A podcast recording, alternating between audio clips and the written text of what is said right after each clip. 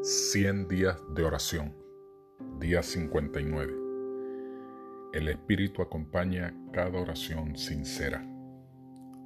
La religión que proviene de Dios es la única que conducirá a Dios.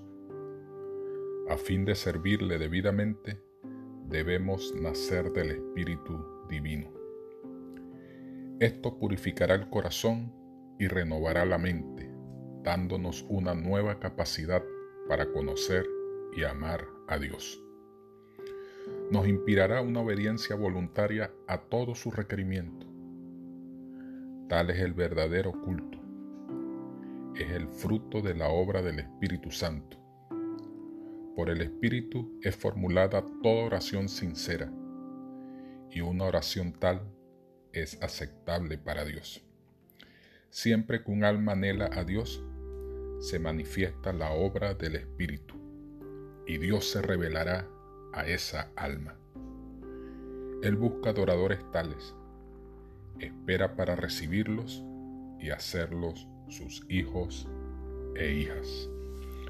El deseado de toda la gente, página 159.